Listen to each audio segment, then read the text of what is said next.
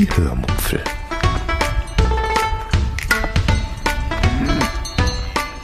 Aus dem Tagebuch einer Allgäuerin.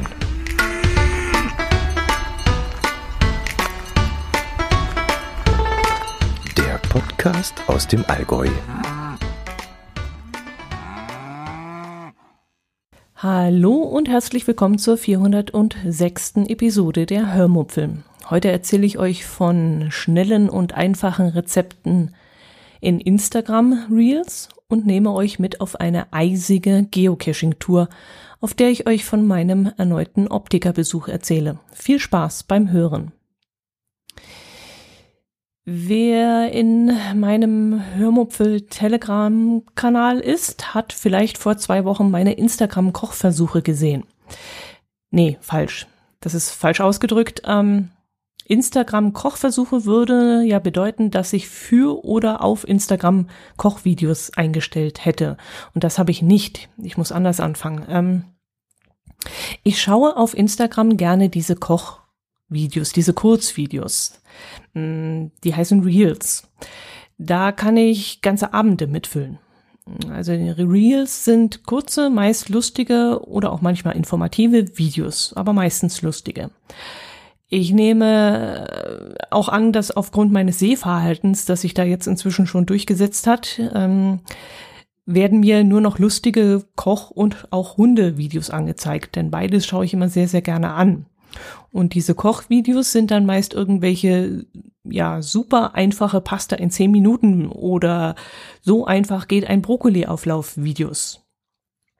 Und in diesem Zusammenhang sind mir auch einige Videos mit Wraps gezeigt worden. Wraps sind diese dünnen, mit einer Füllung zu einer Rolle gewickelten Fladenbrote. Diese Fladenbrote gibt es in jedem Supermarkt, was ich nicht wusste, aber dazu komme ich gleich noch. Jedenfalls habe ich in den Videos gesehen, dass so ein Fladenbrot mit grünem Pesto eingestrichen wurde.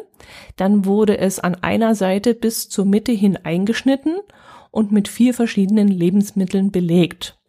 Auf das eine Viertel kamen vielleicht so klein geschnittene Tomaten.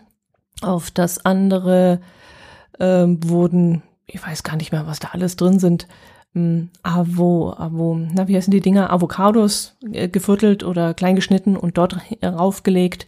In einem wurde Mozzarella draufgelegt und im vierten weiß ich jetzt wirklich nicht mehr. Ich habe es vergessen, aber irgendwas anderes dann halt noch. Und dann wurde dieser Wrap von der eingeschnittenen Stelle aus dreimal zusammengeklappt, so dass dann ein pizzaeckförmiges Täschchen entstanden ist, das dann gefüllt war mit diesen verschiedenen Zutaten. Und diese Wrap-Tasche wurde dann entweder ein paar Minuten in eine heiße Pfanne gelegt oder in einen Kontaktgrill.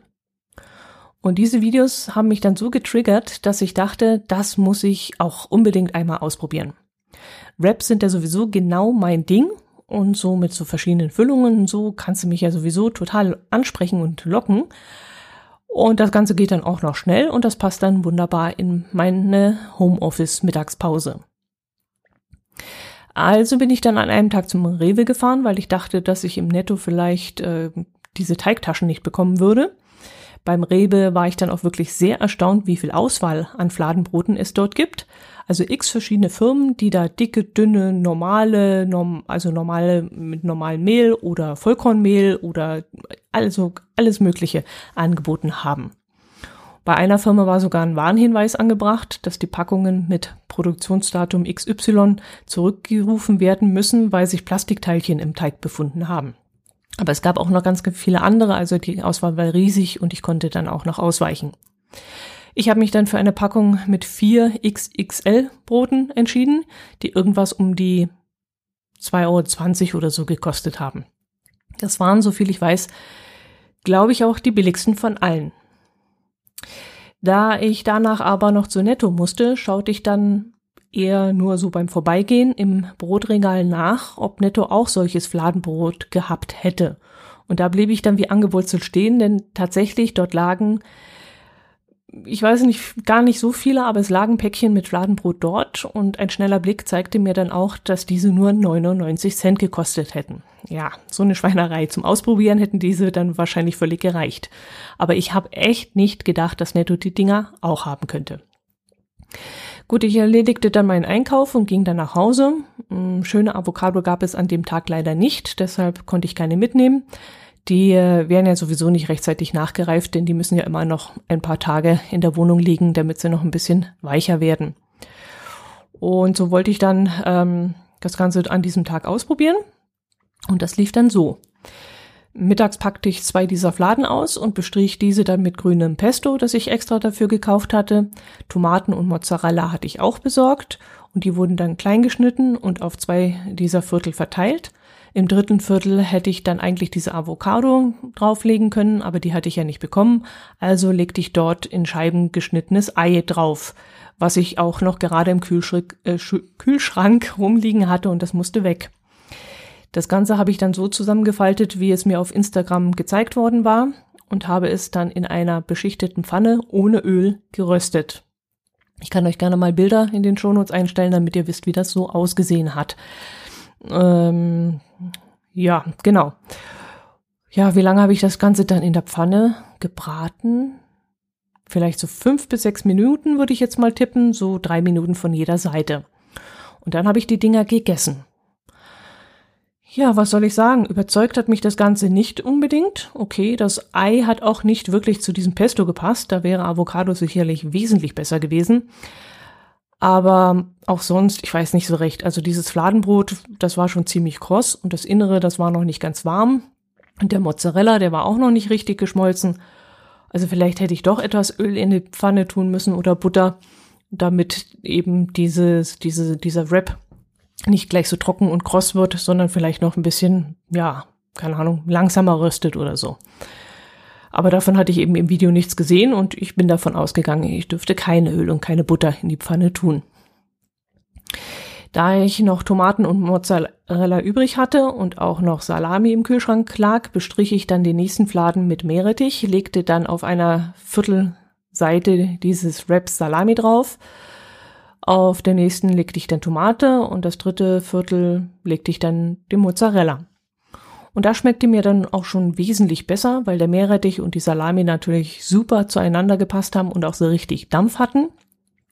Ich hatte auch so viel Meerrettich drauf gestrichen, dass ich so ein bisschen, ich weiß nicht, ob ihr das kennt, so ein Hirnbrand bekommen habe.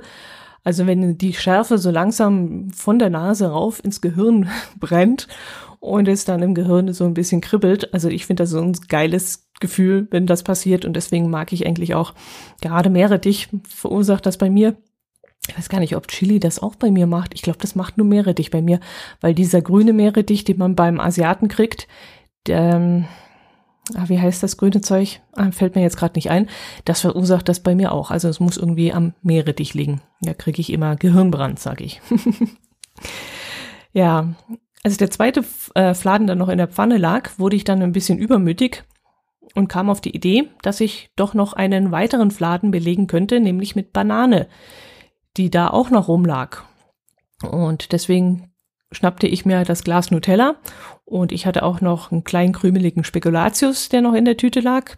Und dann habe ich einen Fladen mit Nutella bestrichen, habe eine Hälfte mit Spekulatiuskrümel bestreut und die andere Hälfte mit Bananenscheiben belegt. Und als ich dann den zweiten Fladen gegessen hatte, durfte dann dieser süßeste Fladen in die Pfanne rein. Also, wenn ich mich von der Menge her nicht so dermaßen in diesem Moment übernommen hätte, dann wäre das sicherlich richtig lecker gewesen. Also die Schokoladencreme, die war dann geschmolzen, die Bananen waren auch etwas warm geworden, äh, nur eben wieder dieser Fladen, der da kross war. Aber dafür hatte der leckere Röstaromen, die dann auch zu dem ganzen anderen gepasst haben. Also war dann schon in Ordnung. Aber ich war dann so dermaßen wobvoll. Ich wäre wirklich fast geplatzt, so vollgefressen war ich. Und das war definitiv zu viel des Guten gewesen. Ja, ist das Experiment jetzt gelungen? Naja, es kommt wirklich sehr stark darauf an, mit was man den Fladen belegt. Das mit dem Ei in Kombination mit diesem äh, mit diesem, na, Pesto, das war jetzt nicht so gut. Aber der Meerrettich Salami Tomatenwrap, der war geschmacklich sehr lecker.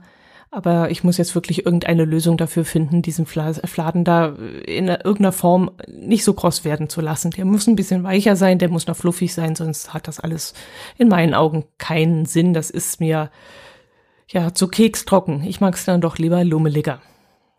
Ich werde mir mal noch ein paar Videos anschauen und Rezepte durchforsten. Aber im Moment werden mir ganz viele Reels angezeigt mit dieser Lachs, Gnocchi, Spinat, Sahnesoßen, Ofenform Sache. Also da äh, kommen gerade aktuell äh, immer Videos von so einem Lachsgericht das man mit Nudeln machen soll und das in 20 Minuten fertig sein soll. Also offensichtlich ist, gibt es da auch immer so eine Saison von ein paar Wochen, wo immer das gleiche Gericht durch die Reels läuft. Ja, Insta-Videos selber machen, das ist auch noch so ein Thema. Ich habe schon mal überlegt, ob ich so ein Reel auch mal probieren soll. Das ist ja eine ganz andere Art des Videoaufbaus, äh, wie ich das sonst kenne und mache. Der würde mich wirklich sehr, sehr reizen, das Ganze mal auszuprobieren. Man muss ja natürlich erstmal Hochformatik aufnehmen, was ja an sich kein Problem ist, denkt man im ersten Moment, also von quer auf hoch das Handy stellen und fertig. Aber so ganz einfach ist das ja nicht, denn da ist schon einiges an äh, Umdenken angesagt, denn der Bildaufbau, der ist dann doch ein ganz anderer. Da kann man nicht einfach nur die Kamera um 90 Grad drehen, sondern man muss sich da schon Gedanken drüber machen, wie dann alles ins Bild gefasst wird. Da muss man einiges beachten. Und im Schnitt muss man dann natürlich im Grunde auch alles anders machen, als zum Beispiel bei den Urlaubsvideos, die ich auf YouTube eingestellt habe von unserer Schiffsreise. Weil äh, die Urlaubsvideos, die, da soll das Bild natürlich wirken. Da müssen nicht so viele Informationen rübergebracht werden, sondern müssen einfach die Bilder wirken. Und man muss sich mehr Zeit lassen zum Gucken. Aber diese, diese Reels, die müssen kurz, knackig, informativ sein und die, die Schnitte müssen auch ganz anders äh, angebracht werden. Also von dem her würde mich das wirklich sehr, sehr reizen, mal so Insta-Videos zu drehen, um einfach zu sehen, wie die Technik so sich verändert. Naja, aber in nächster Zeit wird das nichts. Ich habe momentan viel zu wenig Zeit und Nerven, um mich damit zu beschäftigen. Wenn wir am Wochenende Zeit haben und das Wetter dann auch noch schön ist, gehen wir momentan wieder vermehrt zum Cashen. Mein Herz allerliebster treibt mich momentan dann immer vor die Tür, ob ich das will oder nicht. Meistens will ich nämlich nicht, weil mir es da gerade noch zu kalt ist und ich zu bequem bin. Aber das ist ja auch gut so, wenn er das macht, ähm, weil wenn er mich dann antreibt und man dann draußen gewesen ist an der frischen Luft und sich bewegt hat, dann ist man ja hinterher auch sehr glücklich und dann hat's mir ja in dem Sinne auch meistens gut gefallen, wenn man dann auch noch schöne Caches gemacht hat und dann ja abends so richtig schön müde nach dem Abendessen dann auch noch ins Bett fallen kann. Das ist ja eigentlich richtig gut. Ja, dann habe ich noch einen Kommentar vom Andreas bekommen. Glücklicherweise habe ich den gesehen, weil ich Nachrichten auf Twitter meistens übersehe. Zu meiner Schande muss ich das gestehen. Das ist da ein bisschen unübersichtlich aufgebaut und deswegen bekomme ich es nicht immer mit, wenn da eine Nachricht reinkommt. Am besten ist es, ihr kommentiert auf meinem Blog oder schreibt mir eine Mail, dann geht meistens nichts unter. Ja, jedenfalls schreibt Andreas, Andreas folgendes. Guten Morgen, Dotti, ich höre dich gerade. Ein Busfahrer laufen nicht mehr, also ein Busfahrer laufen nicht mehr als, nee, ein Busfahrer läuft nicht mehr. Da, okay, so heißt es. Ein Busfahrer läuft nicht mehr, als sein Bus lang ist. Vielleicht wurde das Parkverbot für einen Umzug aufgestellt. Das macht bei uns in der Stadt oft das macht man bei uns in der Stadt oft mit Halteverbot. Als Privater braucht man dazu die Genehmigung vom Verkehrsamt. Umzugsunternehmen hab, haben mitunter dafür eine Generalerlaubnis. Die Durchfahrtsbreite einer Straße muss drei Meter betragen. Ist das nicht gegeben, darf ich mein Fahrzeug gar nicht abstellen. Vielleicht ändert sich bei dir mal was, wenn das erste Haus abgebrannt ist, weil die Feuerwehr nicht durch kann. Man könnte sich als Nachbarn auf dem Lande vielleicht auch freiwillig auf eine Regelung einigen. Ansonsten wünsche ich dir ein gutes neues Jahr und weiterhin viel Freude und Erfolg mit deinen Aufnahmen. Liebe Grüße, Andreas. PS, wenn du möchtest, kannst du das als einem Podcast vorlesen. Das habe ich jetzt hiermit gemacht. Und ich habe ihm dann auch gleich geantwortet und ihm geschrieben, Guten Morgen, Andreas. Dass es ein Umzug gewesen sein könnte, ist eine gute Idee. Aber stellt man dann gleich fest installierte Schilder auf? Dafür gibt es doch bestimmt so mobile Schilder auf Plastikfüßen, oder? Du erinnerst mich gerade daran, dass ich unsere Straßenbreite mal abmessen wollte. Es könnte sein, dass die Breite gerade so passt, um als okay zu gelten. Aber wenn erst etwas passieren muss, damit gehandelt wird, finde ich das schon traurig. Deshalb auch meine Kritik am Busfahrer, der selbst schon einmal einen Notarzt gebraucht hat und deshalb und als Berufskraftfahrer mit sehr breitem Fahrzeug wissen müsste, welche Probleme das im Ernstfall machen kann. Und von ihm kam dann zurück, als Berufskraftfahrer sollte man auch Vorbild sein, weil man ja der Profi ist und es wissen sollte. Wenn die Schilder fest installiert waren, ist es wirklich seltsam. Vielleicht hat das Verkehrsamt die Gemeinde sie aufgestellt und ein Bewohner sie heimlich wieder entfernt. Ist denn noch das Schilderfundament vorhanden? Ja, und da hat er mich wirklich drauf gebracht, ich wollte ja mal nachgucken. Äh, ob da jetzt äh, nur diese Plastikdinger waren oder ob wirklich im Boden so ein, ähm, ja, so ein Loch eingegraben worden war mit so einer Verstärkung, mit metallischen Verstärkung. Aber das würde jetzt momentan sowieso nichts bringen, denn in unseren Straßen liegt noch haufenweise Schnee. Und da sieht man ja im Moment sowieso nichts. Da muss ich mal warten, bis der Schnee weg ist und dann schaue ich mal na nach, ob das wirklich was fest installiertes gewesen war. So viel ich weiß, glaube ich schon. Na, ich bin jedenfalls gespannt, wie sich die Lage in unserer Straße in Zukunft entwickeln wird. Es wird jedenfalls nicht einfacher und ich denke, irgendwo wird dann ein einseitiges Parkverbot kommen müssen. Vielleicht nur im Winter, kann man ja auch auf die Winterzeit begrenzen, aber ich denke mal auch ganzjährig wäre das sicherlich von Vorteil. Jetzt wollte ich euch eigentlich an dieser Stelle eine Audiodatei einspielen, die ich während einer Cache-Tour aufgenommen habe, aber die ist leider so dermaßen schlecht geworden, dass ich euch das einfach nicht antun kann. Wir liefen da nämlich über ein Feld zu einem Cache hin, das waren ungefähr so 900 Meter, und der Wind blies so stark, dass teilweise kaum etwas zu verstehen war. Leider half es da wohl auch nicht, dass ich mein Mikrofon unter einen Schal gesteckt hatte. Der Wind, der drang trotzdem dadurch die Maschen hindurch und zusätzlich klapperte dann auch noch ein Jackenverschluss, äh, ja, so dass ich euch das einfach nicht antun kann. Mit anderen Worten, ich muss das, was ich euch da erzählt habe, leider noch einmal zusammenfassend erzählen. Ich hoffe, dass ich mich da jetzt nicht, ähm, ja, ist immer ein bisschen schwierig, etwas zweimal zu erzählen und dass man da nicht die Hälfte vergisst. Ich habe euch in dieser Audiodatei von einem weiteren Optikerbesuch erzählt. Ich war nämlich einen Tag vor unserer Geocaching-Tour wieder bei unserem Optiker. Ich hatte dort angerufen und um einen Termin gebeten, weil ich nämlich ein Problem mit meiner neuen Bildschirmarbeitsplatzbrille habe. Die Dame am Telefon hat mir dann gesagt, es sei überhaupt kein Problem. Ich könne dann kurz vorbeikommen. Das sei nur eine Einstellungssache, würde gleich erledigt sein und sie könne mir dann vor Ort sofort helfen. Ich habe dann aber sicherheitshalber mein Herz allerliebsten mitgenommen, weil er ist ja dort Stammkunde und ich kann mich dann öfters mal nicht so zu Wehr setzen, wie ich das gerne möchte. Da setzt er sich schon wesentlich besser durch als ich. Und ähm, ja, er ist auch Brillenträger und äh, kennt sich da auch besser aus und deswegen wollte ich ihn einfach dabei haben. Wir haben dann relativ früh einen Termin, gleich morgens Viertel nach acht äh, bekommen. Und äh, kaum, dass wir durch die Eingangstür geschritten waren, hat man uns auch schon in den Untersuchungsbereich geführt. Und dort wurde dann das ganze Prozedere, das ich schon mal, schon einmal beim, vorm Anfertigen der Brille über mich ergehen lassen musste, noch einmal durchgeführt. Sprich, es war nicht nur einmal kurz drüber schauen, etwas an der Brille verbiegen und dann passt es, sondern das ganze Prozedere wurde nochmal von vorne durchgeführt. Also eine Stunde lang komplette Untersuchung. Ich meine, ist ja auch richtig soll ja auch alles Hand und Fuß haben. Ich war bloß ein bisschen irritiert, dass es am Telefon so nach einem lapidaren Vorgang klang und dann wurde doch wieder das ganze Programm durchgezogen. Ich kann euch gar nicht so richtig erklären, was jetzt das Problem war, weil mir da einfach die Fachkenntnisse fehlen. Aber ich kann euch schon mal erzählen, was mein Problem war. Stellt euch mal einen Computerbildschirm vor, der vor euch steht. Also dieser ganz normale, handelsübliche, rechteckige hm, Computerbildschirm. Und äh, die linken beiden Ecken, die obere und die untere, sehen jetzt relativ normal aus.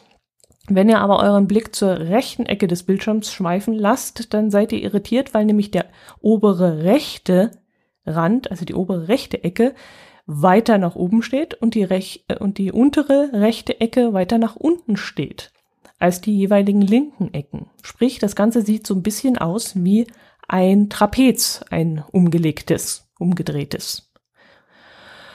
Und so sehe ich momentan die Welt. Erst sehe ich sie ohne Brille so, dann trage ich acht, nee, erst sehe ich sie mit Brille so, wenn ich Brille frisch aufsetze. Dann nach acht Stunden Brille tragen, nehme ich die Brille runter und ich sehe plötzlich die Welt ohne Brille so verzogen. Und das war zum Schluss hin so kompliziert und so schlimm, so stark, dass ich nach Absetzen der Brille nicht mehr mehr vom ersten Stock ins Erdgeschoss runterlaufen konnte, ohne mich rechts und links zu halten, weil ich die Welt total verschoben, verzogen gesehen habe. Anfangs dachte ich so, ja, ich bräuchte ein bisschen Zeit, bis ich mich daran gewöhnt hätte.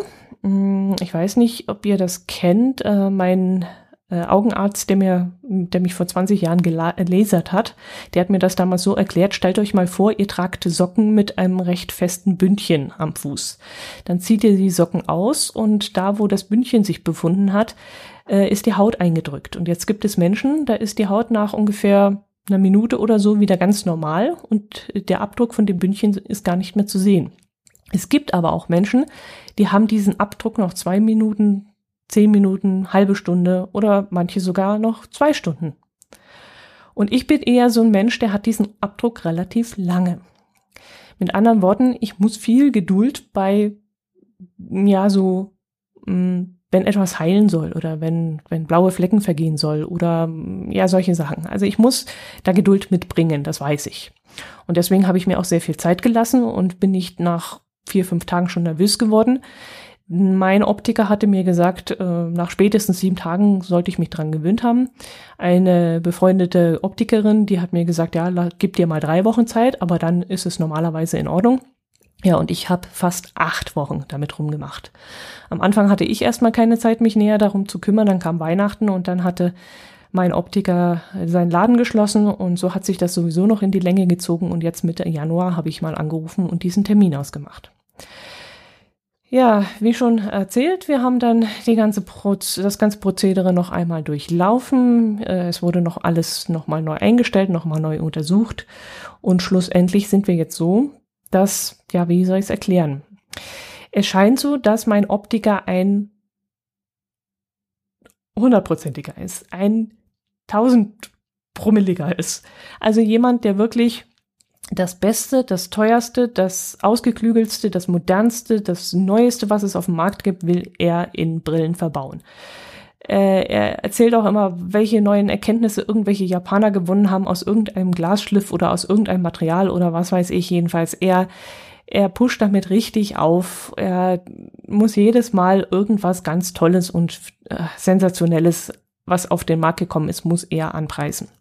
Und sein Klientel, also seine Kundschaft, ist auch darauf ausgerichtet, dass sie das Beste und das Teuerste und das Superlativste kriegen, was es auf dem Markt gibt. Du kannst also nicht hingehen und für 200 äh, Euro eine Brille haben, weil mit sowas gibt er sich schon schier nicht ab. So. Und jetzt hat er halt in diese Brille auch wirklich alles verbaut, was irgendwie geht. Unter anderem hat er da wohl so dermaßen mit Prismen rumgespielt. Frag mich nicht, was das ist. Ich habe keine Ahnung. Ich will jetzt auch nicht Optiker lernen müssen, um das zu verstehen. Ich muss mich jetzt einfach darauf verlassen, äh, was da so an mich hingetragen wird und was er mir so erklärt und so. Aber es scheint wohl so, dass er da Prismen eingebaut hat, die so ausgeklügelt und äh, ja, was weiß ich sind, dass ich damit nicht klarkomme. Und jetzt glaube ich zu wissen, dass wir dieses Prisma einfach rauslassen, dass wir das nicht in meine Brille einbauen und dann müsste ich damit klarkommen. So ist jedenfalls der aktuelle Stand. Äh, die Brille wird mir jetzt ersetzt. Ich muss nichts dafür bezahlen. Ich kriege eine neue. Und ähm, ja, klar, die war ja auch teuer genug. Ich sag mal, würde ich mich jetzt auch dagegen zur Wehr setzen, wenn ich da jetzt auch nochmal was bezahlen müsste. Aber jetzt weiß man natürlich auch, wo die Preise herkommen. Wenn das das öfters machen muss, dass man Brillen ersetzen muss, in sei, auf seine Kosten oder auf Kosten von der Herstellerfirma, dann weiß ich, warum man da gleich am Anfang mal schön äh, den Preis hochhalten muss. Irgendwie muss ich das ja rechnen. Naja, wir werden sehen. Ähm, für die da draußen, ich, es haben mich zwei, drei angesprochen von euch auf das Thema und haben gesagt, das finden sie interessant. Sie stehen auch gerade vor so einer ähm, Entscheidung, da, ob sie sich eine Brille kaufen wollen oder müssen. Und er wartet damit mal noch ab. Wie gesagt, es ist ja auch ein ganz anderes Thema, ob ich damit klarkomme oder ihr damit klarkommt. Also ich will da jetzt auch keine Vergleiche ziehen. Ihr sollt jetzt aber von mir aus aus meinen Erzählungen raus keine Angst bekommen, dass da irgendwas schieflaufen könnte. Es kann ja bei euch durchaus alles in Ordnung sein und ähm, ihr seid ja auch dann beim richtigen Optiker und ähm, da braucht ihr euch jetzt keine Gedanken machen. Aber wenn ihr das eben noch abwarten sollt, mein Fazit wollt, mein als Fazit, dann macht das. Ähm, ich glaube, es wendet sich alles noch dem, zum Guten hin. Und ich will jetzt auch diesem Optiker nichts absprechen, aber äh, ja, ist jetzt die letzten acht Wochen erstmal blöd gelaufen, muss man schon so sagen. Und äh, ich hoffe jetzt halt auf eine zweite Brille, die wesentlich besser ist. Ich werde euch auf jeden Fall auf dem Laufenden halten und äh, für die zwei, drei, die das interessiert. Und äh, falls ihr dazu noch Fragen habt, könnt ihr mich gerne anschreiben. Ich schreibe euch dann auch nochmal in einer Privatnachricht genaueres dazu, wenn da irgendwas unklar war. Gut, ähm, ja, das wäre es mit der Audiodatei gewesen. Das habe ich jetzt ähm, nochmal wiederholt und jetzt äh, schwenke ich wieder zurück zu der normalen Aufnahme. Und äh, ja, was ich euch nicht erzählt habe und was ich euch jetzt noch nachtragen möchte, war nämlich, dass ich wieder einen Lachflash hatte. Letzte Woche habe ich euch noch erzählt, dass ich kaum noch äh, Lachflashs bekommen habe in den letzten zwei Jahren und ich eigentlich dachte, ich hätte das schon verlernt. Aber dann kam doch noch mal einer. Und das ging so. Äh, wir fuhren gerade von einer Cache-Location zur nächsten, als wir zufällig am Adventure Golf in Ottobeuren vorbeikamen. Ich hatte schon viel darüber gelesen und folge auch auf Instagram diesem Kanal. Äh, das ist eine Minigolfanlage, die optisch recht hübsch gestaltet sein soll. Sie liegt allerdings mitten in einem Feld, keine schattenspendenden Bäume drumherum, keine landschaftlichen Highlights, also mitten, als wenn da so ein Bauer seinen Betrieb aufgegeben hätte und jetzt mitten auf dem Kartoffelfeld, auf dem Kartoffelacker so eine Anlage hingebaut hätte. Und ich habe mir schon sehr, sehr lange vorgenommen, dort einmal hinzufahren. Diese Golfanlage gibt es noch nicht lange. Ich könnte jetzt gar nicht sagen, wie lange, vielleicht so zwei Jahre, zweieinhalb, drei, vor der Corona-Zeit, während der Corona-Zeit, ich weiß es nicht mehr. Jedenfalls den Bildern nach sieht noch alles sehr nach Baustelle aus. Aber trotzdem oder gerade deswegen wollte ich mir das unbedingt einmal anschauen und wollte da hinfahren. Aber bis jetzt habe ich das immer vergessen, wenn wir dort in der Nähe waren. Ja, und jetzt fuhren wir also direkt daran vorbei und ich erzählte meinem Herz allerliebsten gerade irgendeine mordsbrisante Story und plötzlich sah ich über die platten Felder hinweg diese Adventure Golf Anlage. Und mich riss es so richtig auf dem Beifahrersitz rum und ich guckte über den, den Kopf meines Herz allerliebsten hinweg in diese Richtung. Und mein Herz allerliebster hat dann so einen Schreck gekriegt, weil ich da so rumgerissen wurde und hat mich dann mit großen erschrockenen Augen angeschaut und hat gefragt, was los sei. Und ich antwortete dann, da ist diese Adventure Golf Anlage, wo ich mal mit uns hin wollte. wo ich mal mit uns hin wollte. Okay, ich weiß schon, ihr könnt jetzt in diesem Moment nicht drüber lachen, aber ich musste so losprusten und bekam in diesem Moment wirklich keine Luft mehr. Da ist die Adventure-Anlage, wo ich mit uns mal hin wollte. Ich fand das in dem Moment so was von dieser Versprecher, ich fand's so geil. Ich, ich glaube, das wird jetzt für uns, bei uns ein geflügeltes Wort. Da gehen wir mal, da gehen wir mal hin, da wollte ich schon immer mal mit uns hin. Echt, ich habe mich wirklich nicht mehr beruhigt und das, das tat auch in dem Moment so richtig gut. Wie gesagt, ich habe euch letzte Woche erst erzählt, dass Lachflashes bei mir wirklich sehr selten geworden sind.